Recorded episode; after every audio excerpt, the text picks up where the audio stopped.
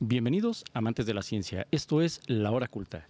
Este episodio es traído para ustedes por el refresco Titán, el tradicional de la familia mexicana. Y vaya que es bueno, ¿eh? Ay, sí, güey, a mí me re gusta. Yo desde que era chamaco, güey, el titán. Creo que ¿te aquí todo el mundo creo que lo conoce, ¿no? Desde que era morro. Fíjate que se me borró mucho la memoria desde su existencia hasta que regresé a Tulancingo y lo empecé a ver y dije, ah, porque yo pensé que se llamaba Tintán. No. Como, pues, Como Tintán, el ¿no? personaje. ¿no? Sí, claro. Entonces siempre lo claro. relacionaba así como que "Quería- quiero un refresco de Tintán. Y Mm, titán no, yo lo no. recuerdo así con esta imagen. Ah, ándale, Sí, las la taquerías. botella de vidrio, Así, correcto. Los que estén tradicional. los que no, pues entren a Google y busquen. Pero es correcto. en las show notes, pero pues bueno, entonces, Empezamos. vale. Muy bien, ay, ay, ay.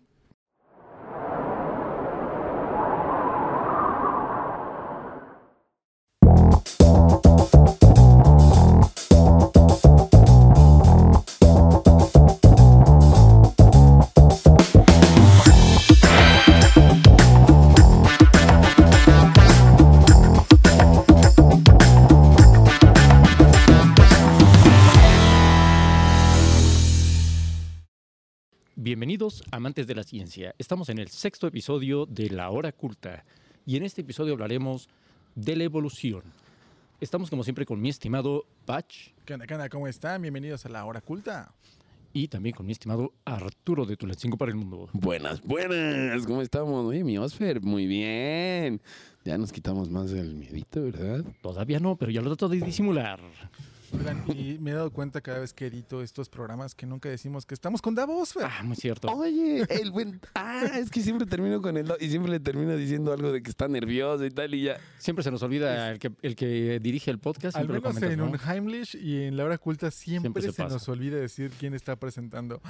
Y mm, pues Bueno, está- también tenemos que decir que estamos en las instalaciones de Calle Mía Gastro Callejón y esta es una producción de NNP Tool. es correcto, es correcto, Calle Mía. No sé en qué momento del tiempo-espacio estén escuchando esto, pero Calle Mía está atravesando remodelaciones. Estamos abiertos, por supuesto, pero se vienen cosas bien locas. Oh, yeah, y nuestros tacos van a ver, espérense. Bueno, es- yo cuando lo escuchen, espero que ya Yo estén. creo que ya van a estar. Seguramente ya hubo rifas, ya hubo inauguración y todo. Sí, para todo, todo, ya. Pero muy bien, entonces, ¿evolución? Así es, mi estimado. El día de hoy vamos Como a hablar acerca Digimon de ese y tema. Pokémon y todo Ah, eso. eso es- Vamos a, vamos tocar ese tema también, lo vamos ¿Qué? a mencionar. Sí, Wow. sí, ahorita, ahorita vamos a empezar, pero sí, el tema que vamos a tocar el día de hoy va a ser evolución. Y pues realmente la evolución creo que muchas veces nos han comentado la evolución, siempre nos han comentado muchas cosas, pero nunca nos han dicho el por qué. ¿A quién se le ocurrió que era la evolución y por qué sacó esas conclusiones, no? Ok, yo, yo, bueno, tengo por ahí alguna, algún nombre que me orbita en la cabeza, que es el, el buen, el joven acá, ilustre, eh, el buen Carlos Darwin. Es correcto. Y ahorita también lo vamos a mencionar. ok. A Carlitos. A mi Sale buen Carlitos. compa, el Charles Darwin. Charles Darwin. Hace relativamente poco fue su cumpleaños, un par de meses, creo. Este, no sé, no me invitó a su cumpleaños, Ah, lamentablemente. no, no, pero- no fuiste. uf. Hubo, No. hubo pichones de muchos picos diferentes. Ah, bueno, es correcto. ¿A qué tipo de fiesta? Que de hecho, de hecho, de hecho a lo que se refiere son pinzones. Eso, pinzones. Ah, Perdóname, ah, no, ah, no soy familiarizado con la, con la fauna de por allá. de, de- de las Islas Galápagos. Muy bien. Muy De hecho, muy bien. ok, vamos a tocar todos los temas. Bueno, de hecho empezábamos diciendo eso. Vamos a, vamos a mencionar, por ejemplo, mencionaron eh, Pokémon y Digimon. Es correcto. Sí, sí, sí. Son dos series en las cuales escuchamos periódicamente la palabra evolución. Es correcto. Sí, de repente que un Pichu evoluciona a un Pikachu, si me equivoco me ¿Es corrigen, correcto? ¿Es correcto? y un Pikachu evoluciona en un Raichu. Es correcto. es correcto. Ajá. Sí me la sé, es el único que me sé. Entonces, eh, técnicamente eso no es una evolución, eso es una transformación. Es correcto, es correcto. Entonces, Bueno, sería- eh, bueno, ahí tal vez sí vamos a diferir un paréntesis. Em, En la caricatura es evolución y así dicen. no, o sea, en Digimon, así lo nombran. Digimon sí es una transformación porque últimamente regresan a su forma normal. Vamos a Ajá, decir que es es un, es correcto. un power-up, como en nuestro episodio de Daruma.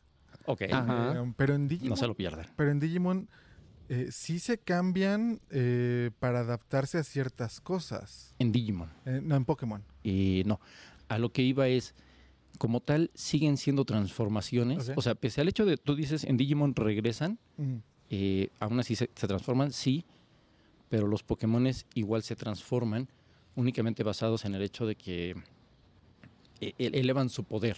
Ok. digámoslo así, ¿no? Llegan al siguiente nivel y se transforman o adquieren una armadura o algo, pero es una evolución porque siempre es en la misma dirección, siempre es igual y no responde a otros cambios.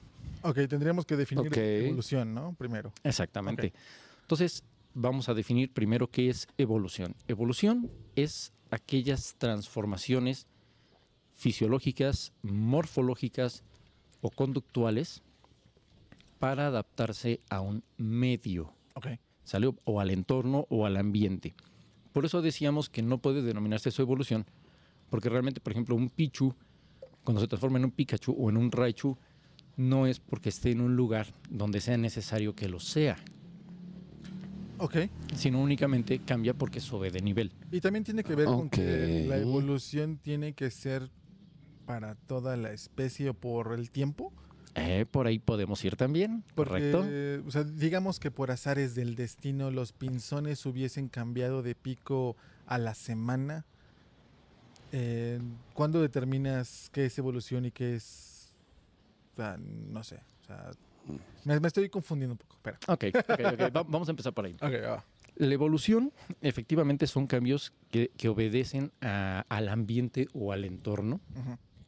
Es decir, eh, por ejemplo, tú mencionas el caso de los pinzones que descubre Charles Darwin en las Islas Cala- eh, Galápagos, o más bien en este, sí, Eh, es un conjunto de islas en las cuales eh, un tipo muy similar de ave lo localiza en varias islas, que son pinzones, pero se da cuenta que unos tienen un pico que es más grande, unos tienen un pico más ancho, unos tienen un pico más largo, y se da cuenta que unos comen gusanos y tienen el pico largo, unos tienen el pico ancho y comen semillas, y así sucesivamente. Cada pinzón tiene un pico diferente según su alimento.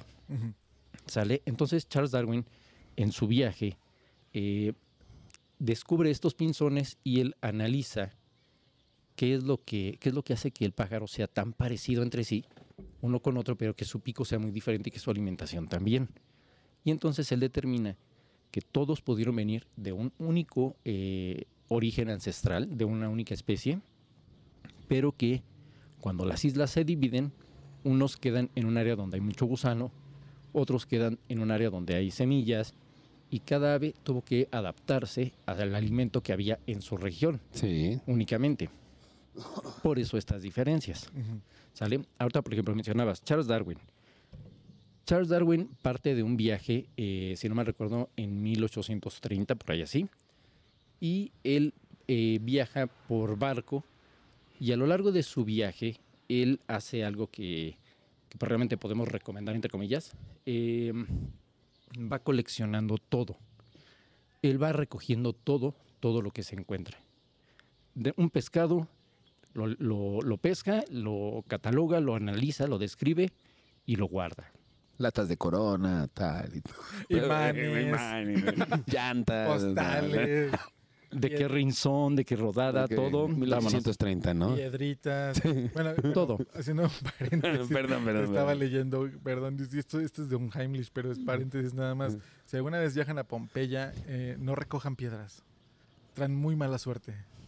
En- hay leyendas donde dice que la gente que se llevó piedras de Pompeya, de la ciudad que se comió el volcán, que Sí. también sería un buen tema para la hora culta, el eh, cómo funcionan los volcanes y demás. Sí.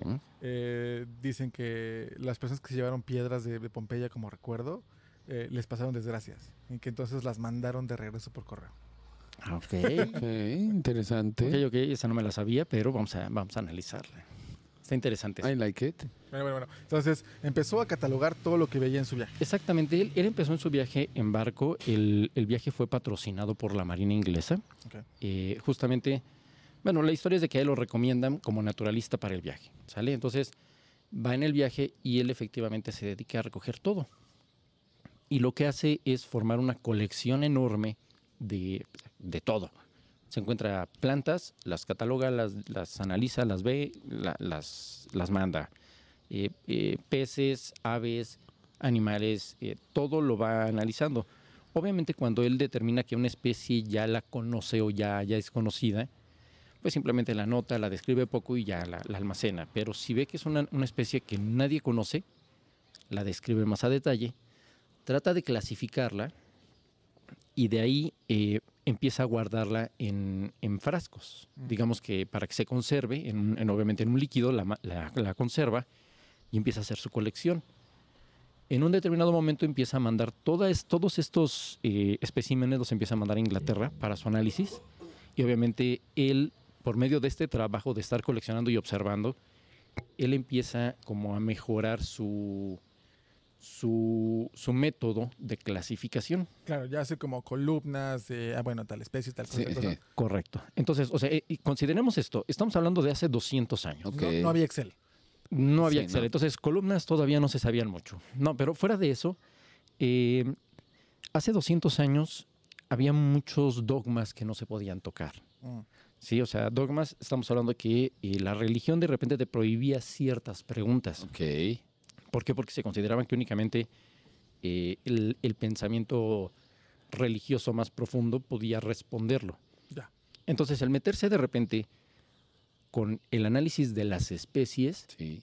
oye, te estás metiendo con algo delicado. No te vas a poner a estudiar la creación tan profundamente. Claro, porque Es una grosería. ¿quién eres tú para cuestionarla, no? Exactamente, es una grosería. Entonces, él se empieza a meter con- en esto y pues claramente dentro de su equipo pues hay gente que lo ve bien, mal, pero eh, pues él continúa con su trabajo y empieza a mandar toda su información y todas sus colecciones a Inglaterra y él es el primero que empieza a determinar que hay ciertas conexiones entre las especies. Mm. ¿Por qué? Porque claramente antes, pues de repente iba caminando la gente en el campo, se encontraban huesos y pues así como se los encontraban, los armaban, como Sí, en sí, ese momento se les antojaba, y decían, ah, un dragón, ¿sale? Ah, una quimera, mira, tiene tres cabezas. Sí, claro. Y eran tres borregos. Y eran Sí. tres borregos, ¿sale? Sí, sí, sí. O sea, definitivamente era un lugar donde había huesos amontonados y armaban lo que en el momento les nacía, ¿sí? Pero él no, él empieza a determinar y se da cuenta que hay huesos que se parecen a las especies actuales, vivas actuales, obviamente con dimensiones muy diferentes, pero eh, dice, ok, si este, este hueso, este cráneo descomunal, pero es igualito al de una iguana, Sí, sí, sí. pero descomunal, bueno, pues vamos a buscar el resto de los huesos de la iguana descomunales. Y empieza a armar. Y él también se da cuenta en el suelo, conforme, conforme empieza a rascar, se da cuenta que hay eh, capas de tierra diferentes. Estas capas de tierra diferentes, él se da cuenta que los huesos obviamente están en diferentes capas y dice, bueno, los huesos más profundos deben de tener más tiempo y el tiempo debe de ser mucho como para que se hayan formado tantos animales y tanta variedad. ¿Sale? Digo, ahorita vamos a lo mejor a, a desglosar un poquito todo esto, pero el primer a arqueólogo, modo- el primer Sí, porque arqueólogo. es importante Ah, correcto. definir que pues en ese entonces, digo, ahora tú raspas en la tierra y sabes que bueno, es el, el cimiento, el tepetate, eh, lo que le pusieron para aplanar, eh, luego te topas una, pla- una lona para que la filtración, bla, ¿no? Pero en ese momento no no se existía- sabía muchas cosas. O sea, No, porque mucho del conocimiento de construcción se había perdido ya, ¿no? fue, más allá del conocimiento de construcción, eh, tú no sabías qué había hacia abajo. O sea, tú rascabas y te ibas encontrando tierra diferente, como lo acabas de decir. De repente te encuentras tepetate y de repente más abajo arena, más. Pero a la gente no le importaba el por qué. Mm, No necesitaba saberlo. O sea, para construir mi casa yo no necesito saber eso.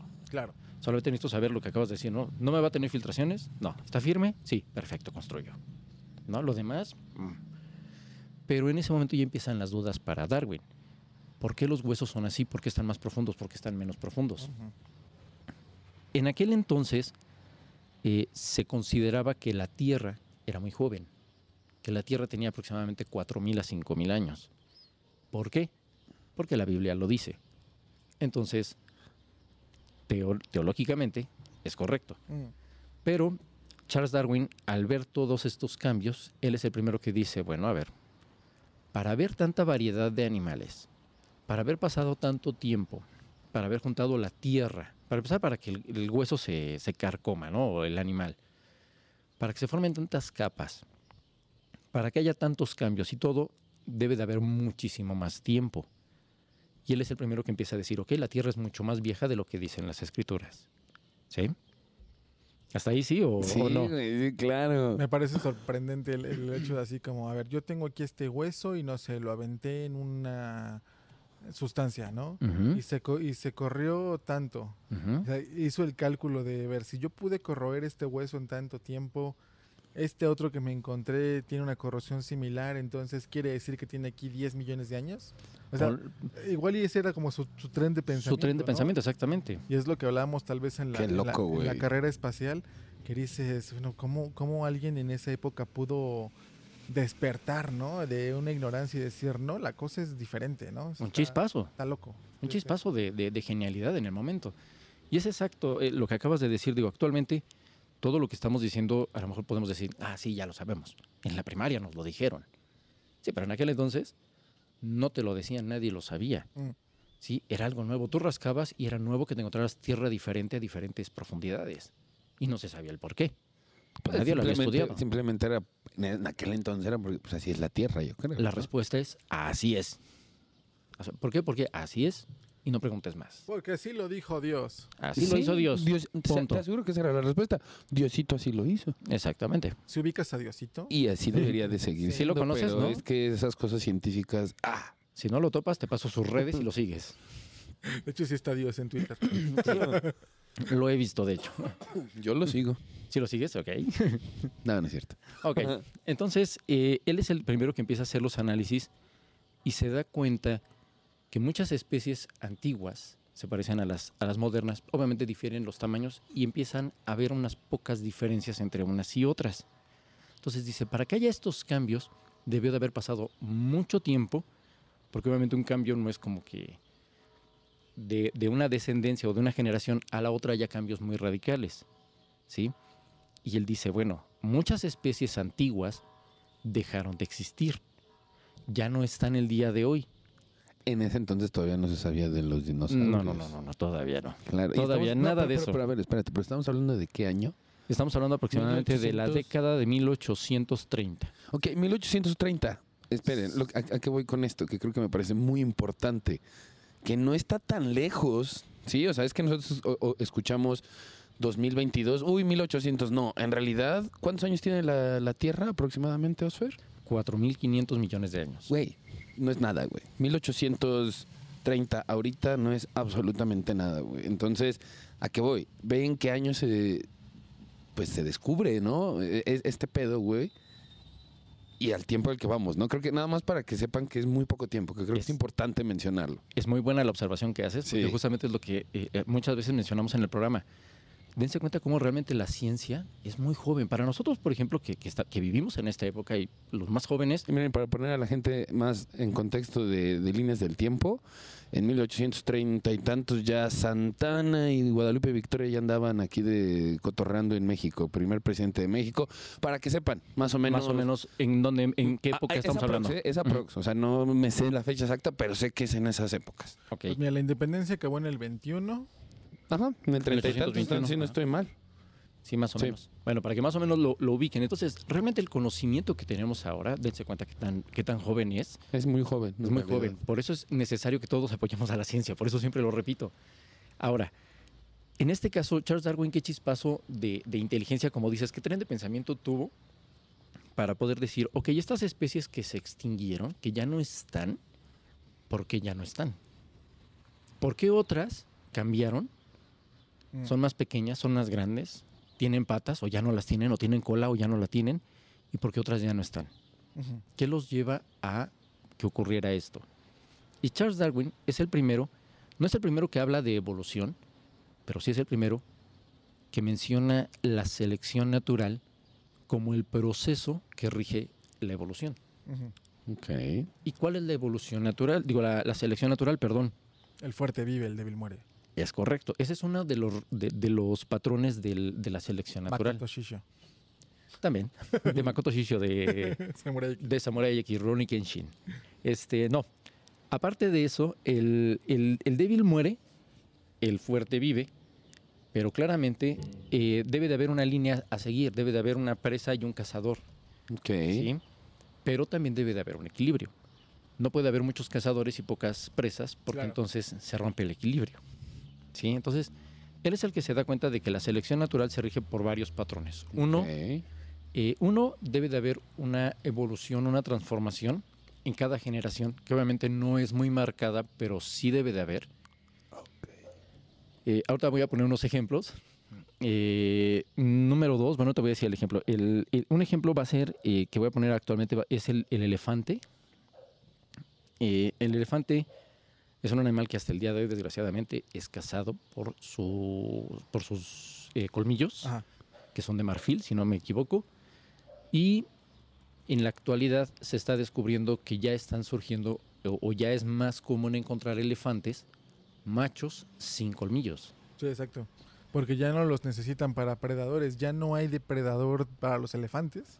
Más allá del cazador. Exacto, entonces e- es- eso es- a mí siempre me ha asombrado cómo la frase de la naturaleza es bien sabia y cómo, o sea, en vez de decir, ah, no, les hago colmillos más grandes o, o lo haces venenoso o, o yo qué sé, no, lo eliminas, ¿no? El órgano que no se usa desaparece. Pero no hay una, no hay una conciencia Natural, o sea, no, no es que exista madre Gaia o, bueno, bueno, no, bueno, o este, ¿cómo se, Híjole. cómo se llama la otra? Este, Pachamama. Pachamama. que, que, que diga en su eterno planeación, en su tableta, ah, no, pues le voy a quitar los, los colmillos a los elefantes, ¿no? Eh, Pero igual, igual y la hay a nivel... Pues se los quitó a los dientes de sable. Bueno, sí, sí, pero, pero dudo que sea consciente, o sea, Es correcto. pen- o sea, pensante como nosotros, ¿no? Sí, no es como tal una inteligencia, Ajá. así como tú le acabas de determinar una Pachamama, una, una Gaia, ¿no? Que sea la inteligencia suprema. No, pero son los procesos resultados de. Sí, sí, es una, es una en- entidad colectiva natural gigante, ¿no? Es un, es un tipo prueba y error. Ujú. ¿Por qué? Porque, por ejemplo, eh, aparte de, de los cambios, hay también un factor que se llama reproductibilidad. ¿Sale? Por ejemplo, Ya habíamos hablado de eso. En el método momento. científico. Sí, porque lo acabo de leer no sé recordar. cuántas veces. sí. Ok.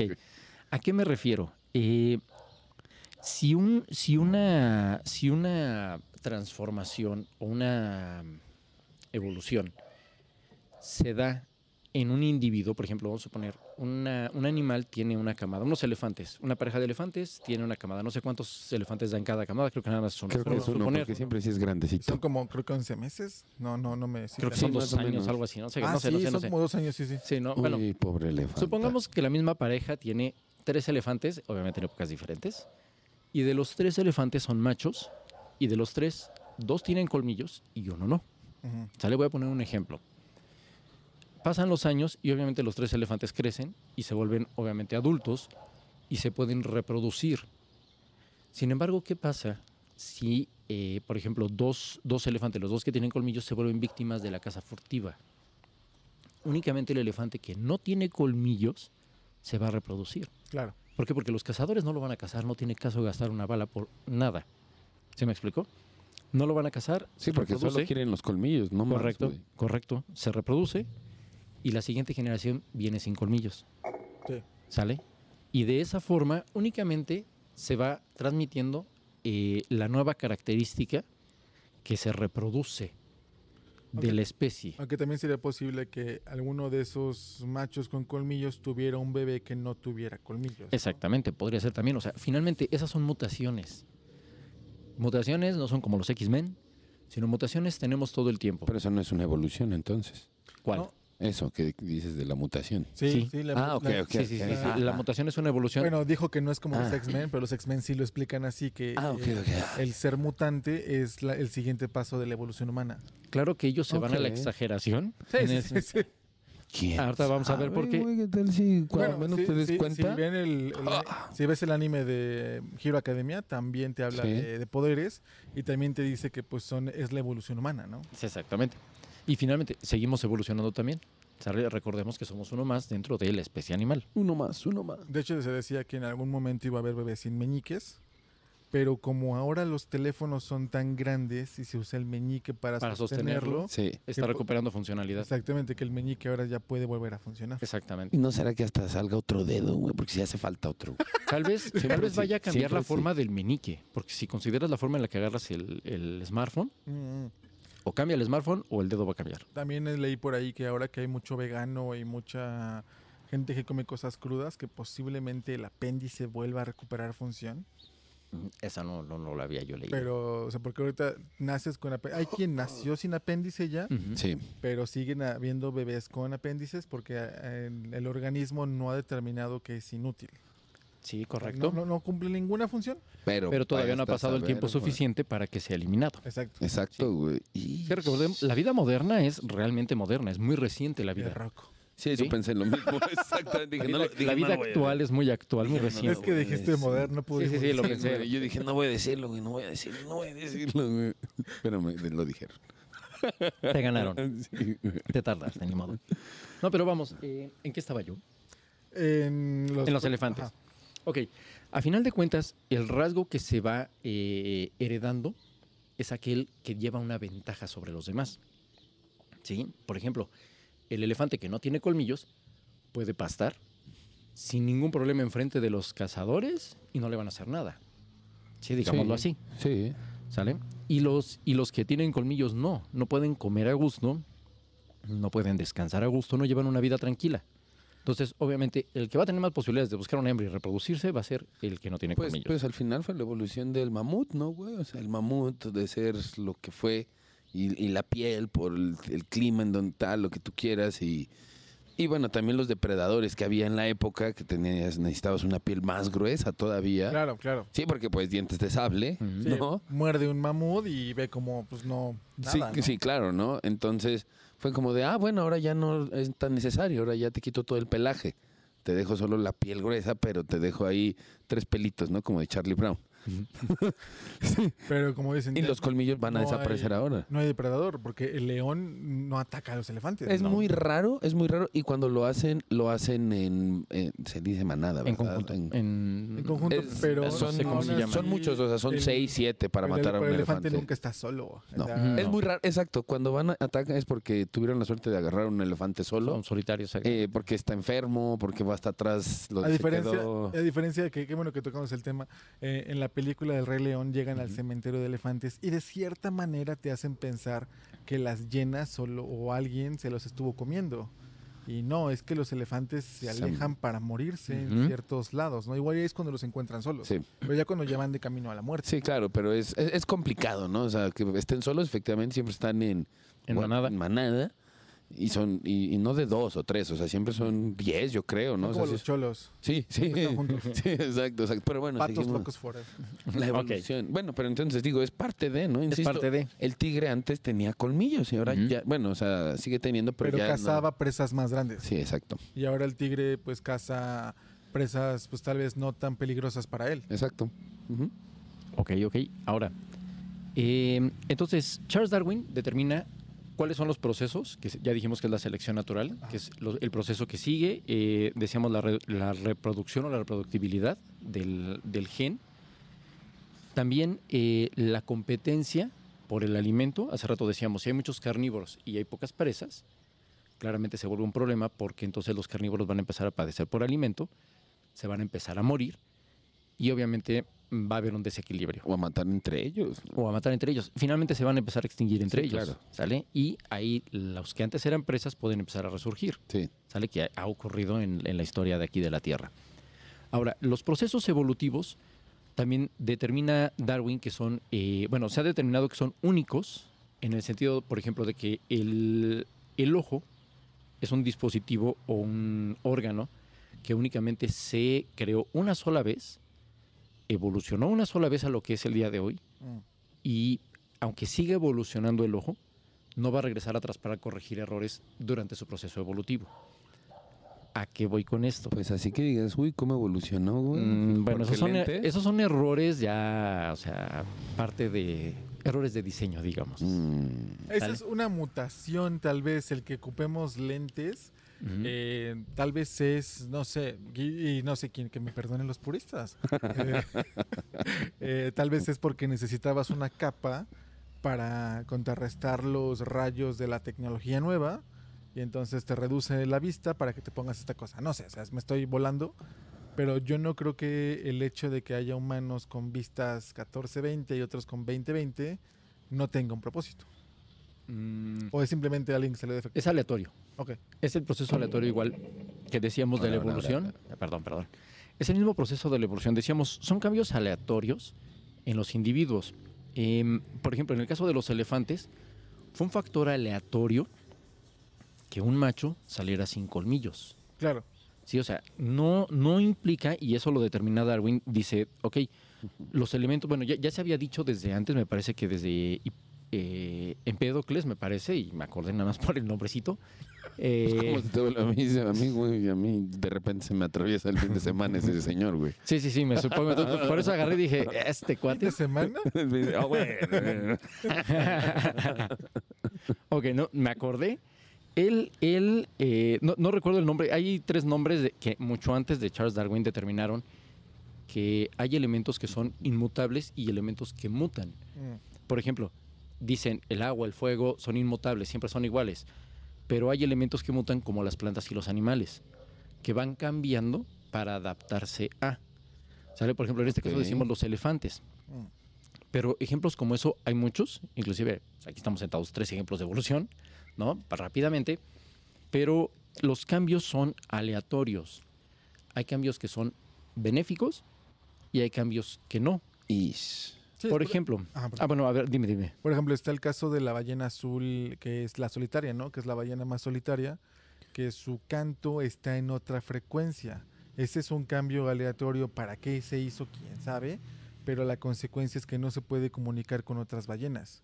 Entonces no puede encontrar otras ballenas para nadar con ellas y siempre está sola. Es correcto. Eso le va a causar que nunca se pueda reproducir y el gen que le produjo, le produjo esa, esa, ese cambio se pierda. Sí, Tal vez sea necesario que desaparezcan las ballenas. puede haber también una mutación que haga que se corrija ese, ese cambio.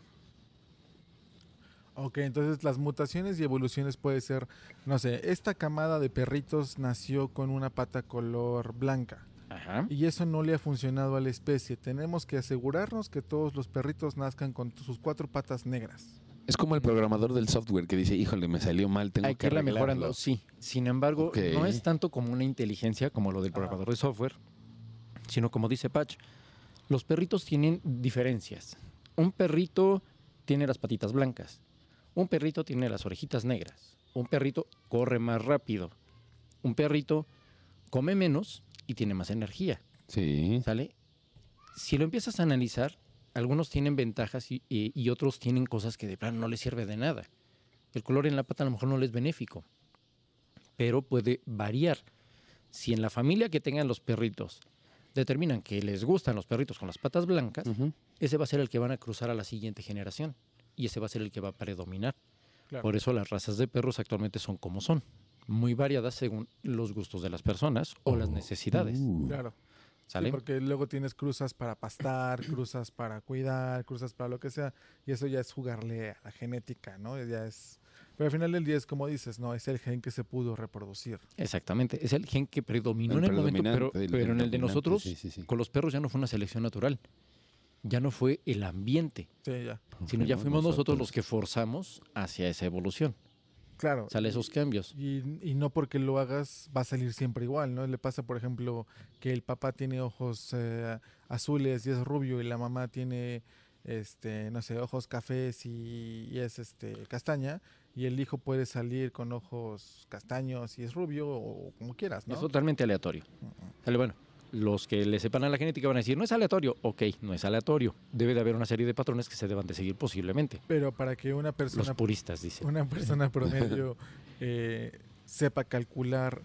"Ah, Mis genes son más fuertes que los de tal persona porque yo sé que mi consumo bla bla bla bla bla bla bla está está súper difícil. ¿no? Así, O considero sea- que actualmente sí es probable que sea muy difícil. Sí, sí, o sea, imagino que sí hay un, un genesista que va a decir como, no, pues si te ve y te dice, no, pues es que mira, tú, saliste así porque esto, ¿no? Sí. Pero la persona normal, pues no, no No, en tiene idea de cómo no. saber eso, ¿no? No, no, no, no creo definitivamente.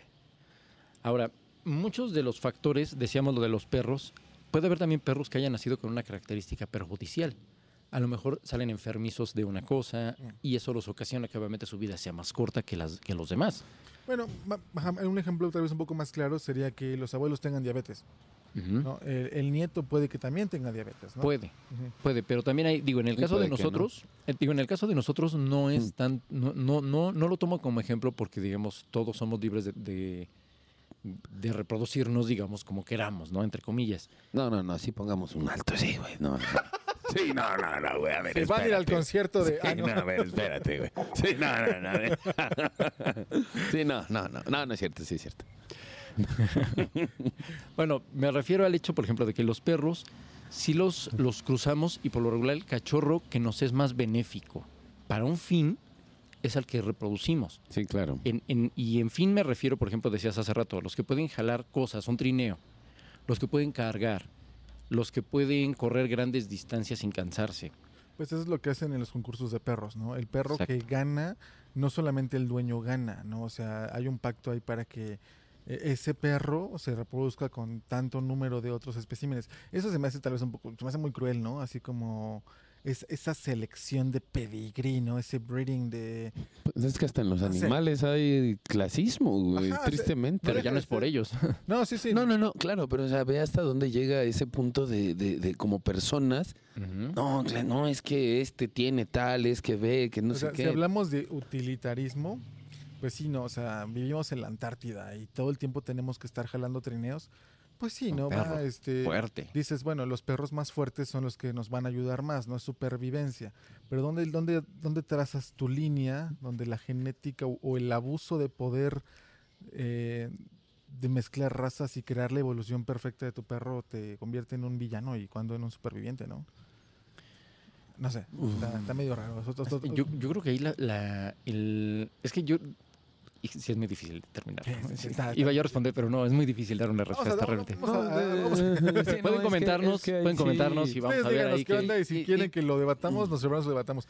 Otra cosa muy interesante que siempre, siempre me ha hecho muy, muy padre es em, cómo es que las versiones bebés de muchas especies son tan adorables. Existe una teoría. Especies de cualquier. eh, Por ejemplo, los de- gatitos. Tú ves un gatito y te derrites, ¿no? tienes ojos, Sí, tiene ojos grandes. Por ejemplo, los un bebé, perritos. Sí. por ejemplo, un bebé, ti- su cuerpo, un bebé humano me refiero, No, a ver, igual. Hay, un- yo difiero, hermano. en el yo- general. Recién nacidos no. Y yo, sí, porque yo soy papá, güey. re- sí, ah, bueno, sí, los perritos igual recién nacidos, ¿no? Pero, o sea, pero ya, Sí. que, ya que estén en una etapa en la cual, no sé, se empiezan a Sí, no, mover. vamos a decir dos meses de un perrito y de un niño vamos a decir un año. Ándale. Que son bonitos, son gorditos, Sí. son así. Bueno, no, un niño ya a los seis meses ya, Bueno. ya es bonito. eh, Oh, un feo. proceso evolutivo para, de- para diseñar esa, esa cierto. apariencia, porque tú ves un bebé paloma y dices, uy, no, paso, ¿no? Un bebé, Claro. un bebé ornitorrinco es así como, antes de que les haga todo el pelo, es así como que, "Eh, ¿qué, qué es eso, no? Uy, Eh, sí, no. Pero los, ¿Quién dejó esto?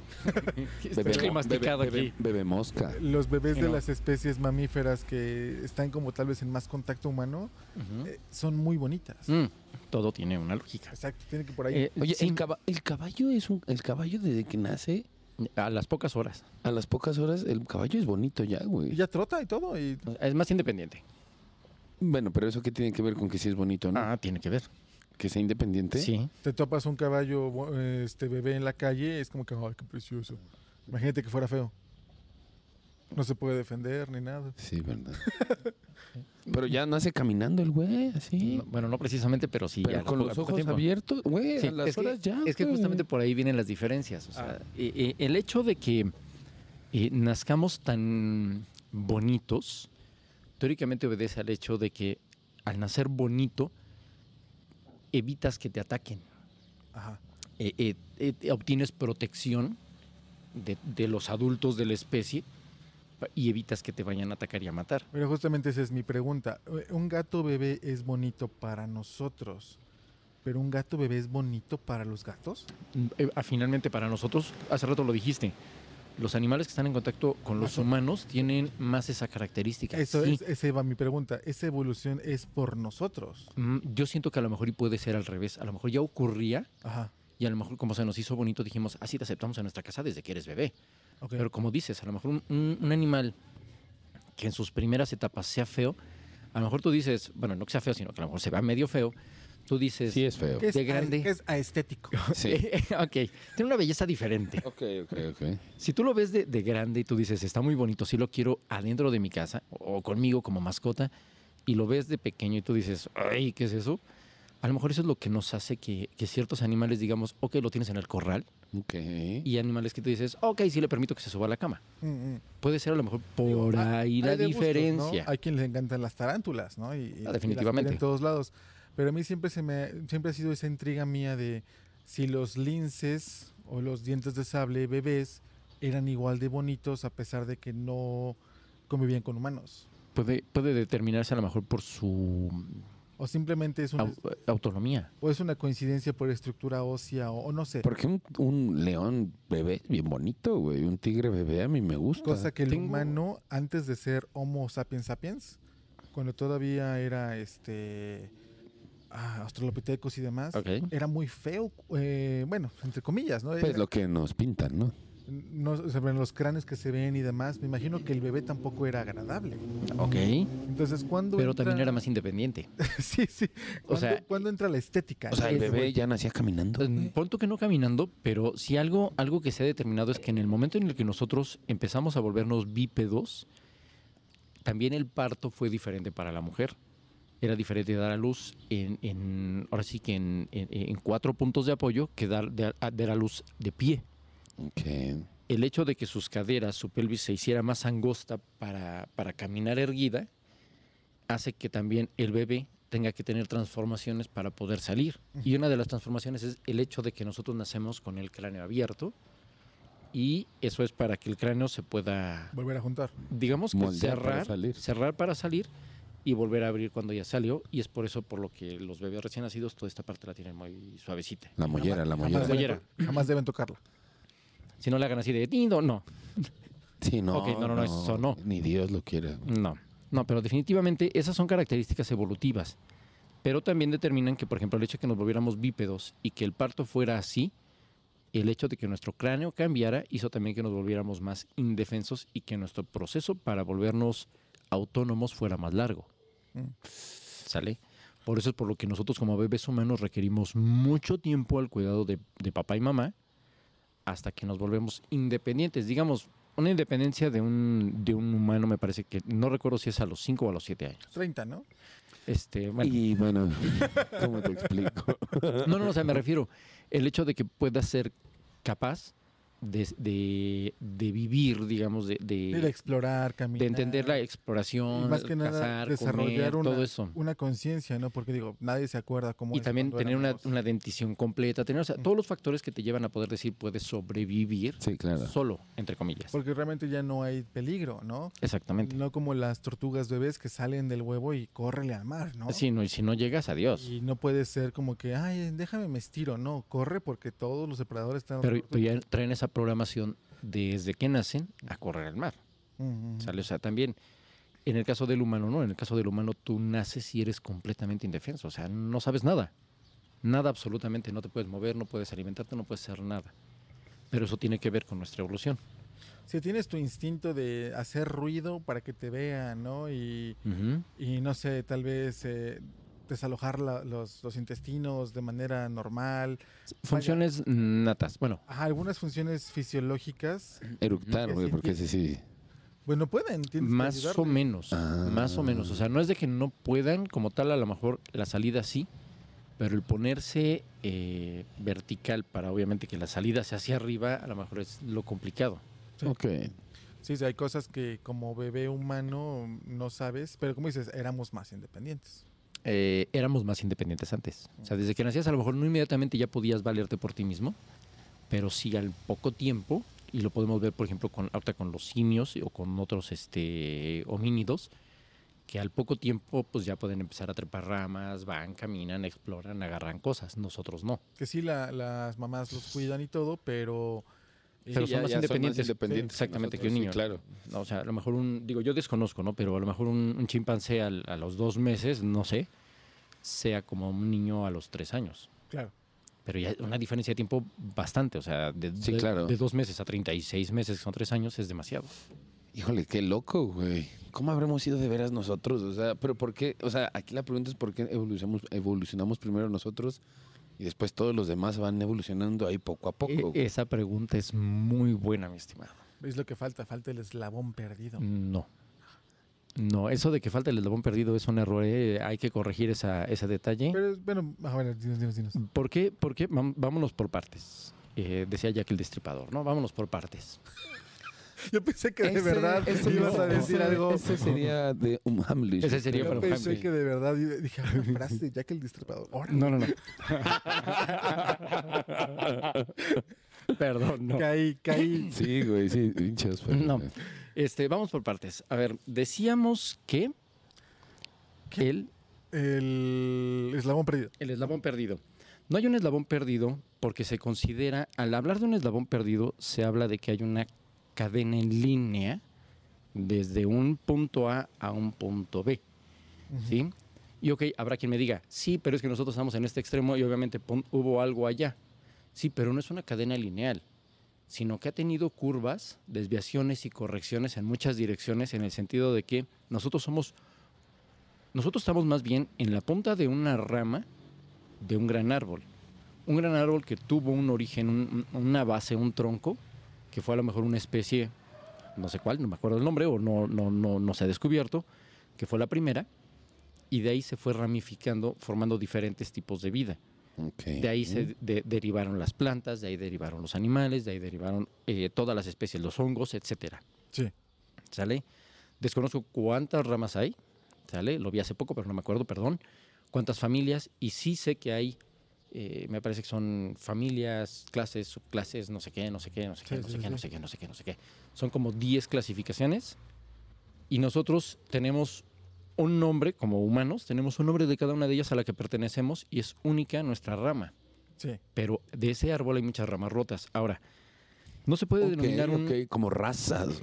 Exacto, no se puede denominar un eslabón porque sí se conoce la historia humana, eh, de dónde venimos. Claramente hay espacios que tú dices, ok, de repente no sé para dónde va, para dónde está la especie, pero es obviamente por las migraciones y todo. Pero sí existen como que las diferentes conexiones de los de nuestros antepasados. Ujú. ¿Sale? Ahora, también eh, el hecho del, del eslabón, decíamos, no, no es lineal, es variable. Y algo, algo les iba yo a comentar y se me fue ahorita. El Del eslabón. Y al- eh, eh, tenía que ver con el eslabón, se me fue. Dijiste que son ramas, hay ramas rotas. eh, venimos de una especie que creo que es el, el- el caldo mitocondrial. eh, pero, o sea, pero yo, yo lo que iba es que, a pesar de que sí sabemos que el Australopithecus de repente se pasó a hacer otra cosa, hizo otra cosa, hizo otra cosa, yo tenía entendido que sí existe como un periodo de tiempo donde de una especie a la otra, no sé, vamos a decirlo y que nos perdonen los puristas, eh, una especie tenía el pulgar más largo y de repente ya lo tenía muy corto. Y que entonces no, que- no, no podían aceptar como un hecho que la especie hubiese reducido su tamaño de pulgar en tan poco tiempo. Entonces que ahí faltaba una especie. Mm, Pero también, si hablamos de poco tiempo, O sea, vamos a decir que, no sé, estaba esta especie en tal año y 3.000 o 5.000 años después mm, ya. encontraron un, un, esqueleto, un esqueleto de la otra especie. Pero en ese periodo de 5.000, 10.000 años, que obviamente es una, una, una, este, cantidad inventada, o sea, pueden ser miles de miles, ahí sí faltaba algo. Que ese es el famoso eslabón perdido. Yo también pensé, bueno, igual y lo están poniendo por lo de pie grande y demás. Pero mm, creo que hasta en Futurama lo dicen. Ujú, ujú. Y Futurama se, se ha eh, caracterizado por utilizar ciencia real en su, toda su En todas sus- Ajá. que sí, a pesar de que hay tantas, tantas, tantas líneas y tantos eslabones y tantas especies así registradas, sí falta uno. Mm. Eso es lo que yo, yo me puse a leer así como... Y es un, es un, es un detalle así, ¿no? Que igual te pondría decir, igual estamos queriéndole buscar tres pies al gato. ¿no? Sí, también podría Igual ser. y sí pasó de esta a esta, pero nos estamos poniendo muy perfeccionistas y a fuerzas queremos encontrarla de en medio. Si No, hay, no existe. si o hay sea, un uno periodo entre de tiempo, nosotros y, y el último, ¿cómo se llamó? El- El Homo el. Homo sapiens, Homo sapiens. Nosotros que somos nosotros Homo, somos Homo sapiens sapiens. Homo sapiens sapiens. el Homo sapiens. Entonces atrás había el Homo sapiens. Hay uno, hay un, Homo, en- Homo habilis. Exacto, entre el Homo habilis y el otro, según yo, falta uno. Entonces, ahí Ok. podría, y ahí podría haber muchas respuestas a, a la evolución. Mm, No, más bien es como se les hace muy raro que de una especie pasase a la otra con un cambio tan drástico en un periodo de tiempo, pues, más pequeño. Es Daniel. Ok. Este, eh, o sea, igual y como le digo a Davo, o sea, igual y te- se están poniendo muy perfeccionistas y decir, no, a fuerzas tuvo que haber algo aquí y no están aceptando que ese cambio pues sí fue natural. Sí, que fue así de, pues no de golpe claramente, pero sí fue así Pero se fue muy, muy parece, rudo, ¿no? ¿no? Sí, sí, sí. Y tal vez este, ahí es donde entra la conspiración de los alienígenas y demás, ¿no? Eh, eh, bueno, y también de aquí tal vez es como la naturaleza de que estamos hablando, como la prueba, ¿no? Prueba y error, en de que ah, tú estás evolucionando, tal vez nosotros somos la especie prueba, güey. La especie prueba evolucionando y decir, ah, ok, lo que hablábamos el otro día, ¿no? O sea, yo personalmente, van a decir, qué pinche loco, yo sí creo que dentro de muchísimos años los perros van a hablar, güey. ¿Eh? Sí lo creo, Ese va a ser un güey. tema ahorita muy bueno en Sí el que lo- nos o vamos sea, a meter. Pero de cuántos años, o sea, te estoy hablando de tal vez millones, no lo sé, o sea, Yo no me lo voy sé, más no a lo que los sé. elefantes van a dominar la Tierra antes, Bah. antes de que los perros salgan. ¿Por qué los elefantes? Porque no hay predadores. O sea, cuando se caben los humanos, digamos que hay un conflicto bélico o no sé, lo que sea, que ah, nos elimine a nosotros como especie, la única especie que podría poblar la Tierra sin depredadores y en paz serían los elefantes.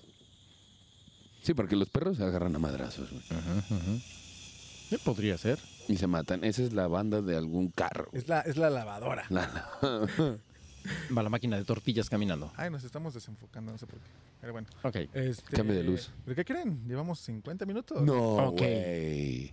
Entonces yo creo que sería bueno cortarle aquí, mi estimado, ¿Sí? y dejar la continuación para un segundo episodio. No. Yo ya sabía que eso iba a pasar. Yo ya sabía, No. debo aceptar que te mentí.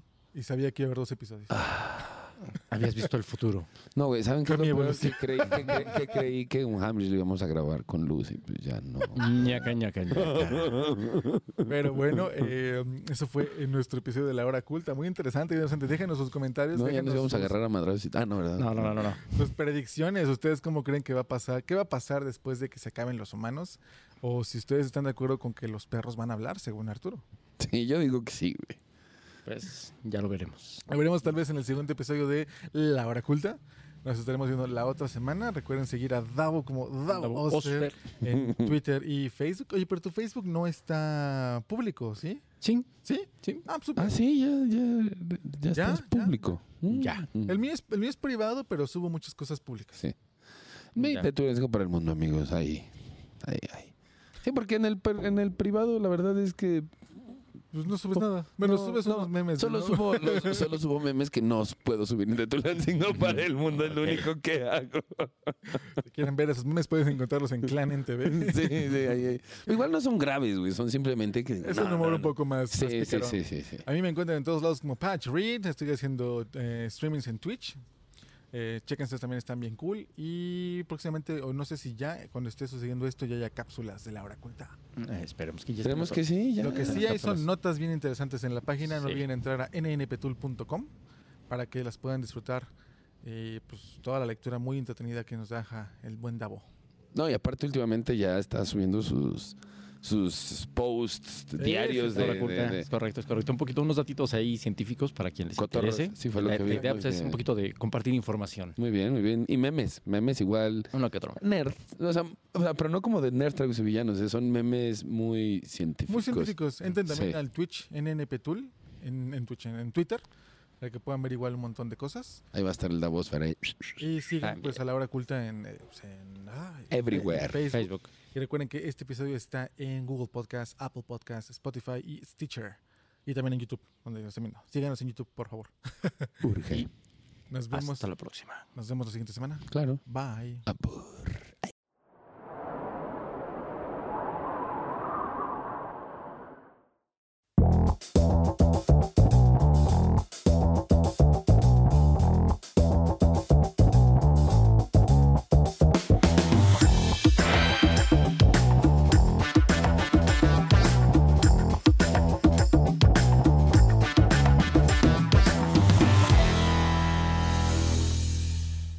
Pues eso fue el episodio número 6. Número 6 de la hora culta. La hora culta, que ha tenido buena respuesta. Gracias a todos los que nos han estado siguiendo. Muchas gracias. Nos han dado Gracias, likes gracias. en los grupos de podcast. Eh, quiero saludar a todos aquellos que nos han seguido en Podcast Unidos. Thank you very much. Está, se está volviendo la comunidad bien padre y pues eh, poco a poco, poco a poco. Ya somos 16 en YouTube.